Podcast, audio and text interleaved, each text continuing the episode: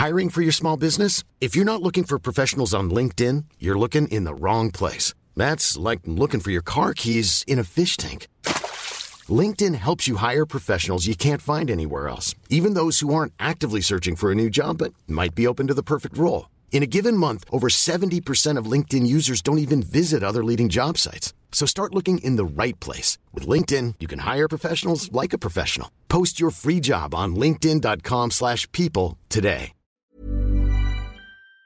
Salut, c'est Hugo, j'espère que vous allez bien. Les actualités du jour sont en formule été euh, ce mois-ci, avant un retour euh, de mon côté euh, fin août, avec par ailleurs une nouvelle formule. Alors chaque jour, en ce mois d'août, les actualités sont présentées par un ou une journaliste de l'équipe. Alors prenez soin de vous, passez un bel été et je vous laisse donc avec les actualités. L'Ukraine multiplie les attaques de drones en Russie ces derniers jours. Ce mardi, l'aéroport de Moscou a même dû être fermé temporairement par mesure de sécurité. Alors, près de deux mois après le début de la contre-offensive ukrainienne, où en est la situation L'Ukraine est-elle réellement capable de repousser la Russie? C'est ce qu'on va voir tout de suite. Alors on vous en parle régulièrement dans ce format, la Russie continue de bombarder l'Ukraine chaque semaine. Ce week-end, dans la nuit de dimanche à lundi, deux missiles ont frappé Krivirik dans le centre du pays, la ville natale du président ukrainien Volodymyr Zelensky, faisant six morts et plus de 80 blessés, dont sept enfants. Et ce lundi, une autre attaque russe a fait également trois morts à Kherson, dans le sud de l'Ukraine. Alors ces frappes, elles interviennent dans un contexte où, je le disais, l'Ukraine multiplie les attaques de drones contre la Russie. En fait, jusqu'à récemment, l'Ukraine frappait l'armée russe présente en Ukraine justement, mais depuis le mois de juillet notamment, on assiste à quelque chose de nouveau dans cette contre-offensive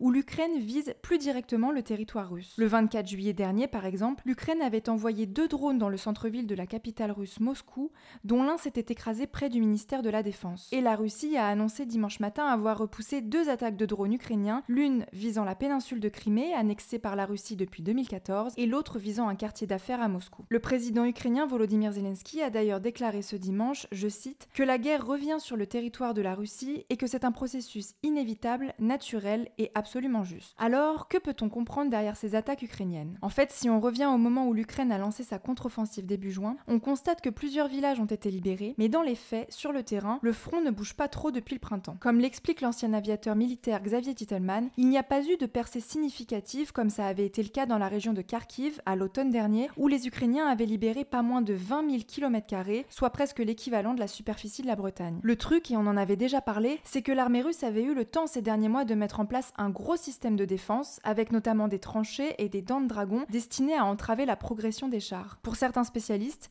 il est donc peut-être trop tard pour l'Ukraine d'espérer obtenir une grande victoire. En revanche, pour d'autres, comme le colonel Michel Goya interrogé par LCI, la contre-offensive ukrainienne prend du temps car l'objectif de l'Ukraine serait d'abord d'affaiblir et d'épuiser les stocks de l'artillerie russe, notamment en multipliant les attaques sur son territoire afin que le pays réplique pour se défendre. D'ailleurs, on constate aussi sur le terrain que les derniers bombardements ukrainiens ne ciblent pas seulement les armes et les chars russes, mais plus spécifiquement des équipements de guerre électroniques afin de détruire des systèmes en profondeur. Alors selon Michel Goya, l'armée ukrainienne garde donc encore en réserve des milliers de soldats qui ont notamment été formés par les pays alliés occidentaux ces dernières semaines, et les livraisons d'armes, de véhicules blindés et d'avions par les alliés laissent également penser que l'Ukraine n'a en quelque sorte pas joué tous ses coups. Et ça, c'est ce qui fait dire à l'ancien aviateur militaire Xavier Titelman qu'il est fort possible que la contre-offensive ukrainienne débutée en juin ne soit en fait qu'une toute première phase de préparation et qu'une nouvelle phase plus importante pourrait en réalité démarrer plutôt en septembre ou à l'automne prochain. En tout cas, face aux attaques qui se multiplient en Russie,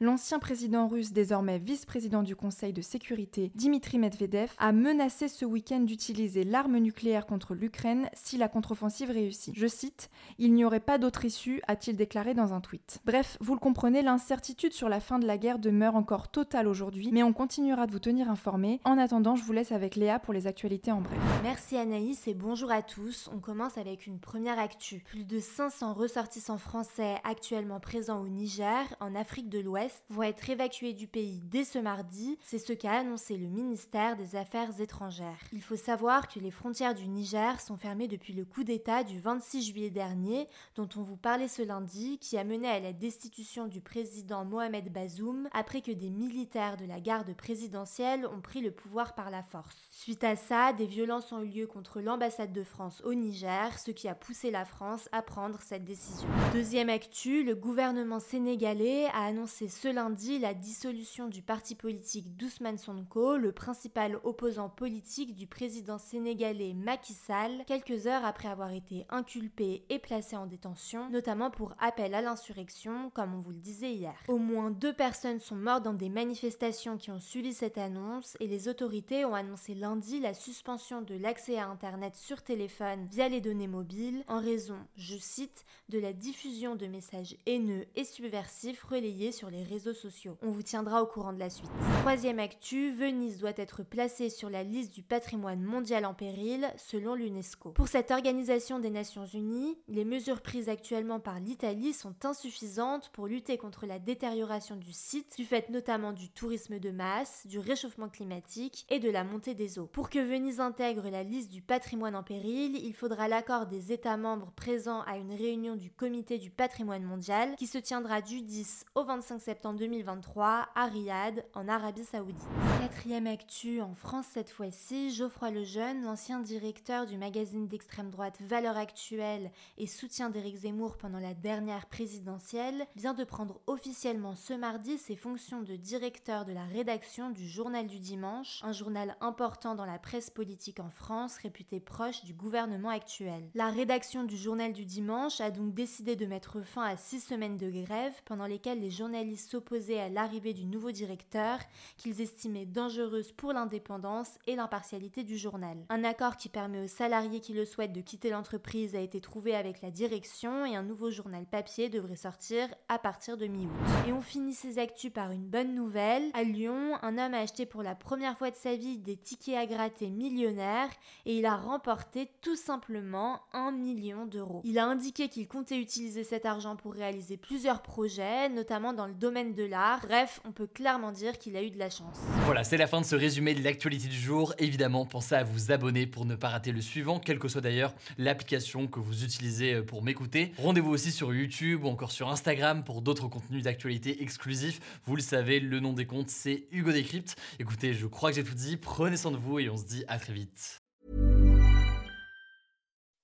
When you make decisions for your company, you look for the no-brainers. If you have a lot of mailing to do, stamps.com is the ultimate no-brainer. Use the stamps.com mobile app to mail everything you need to keep your business running with up to 89% off USPS and UPS. Make the same no-brainer decision as over 1 million other businesses with stamps.com. Use code PROGRAM for a special offer. That's stamps.com, code PROGRAM.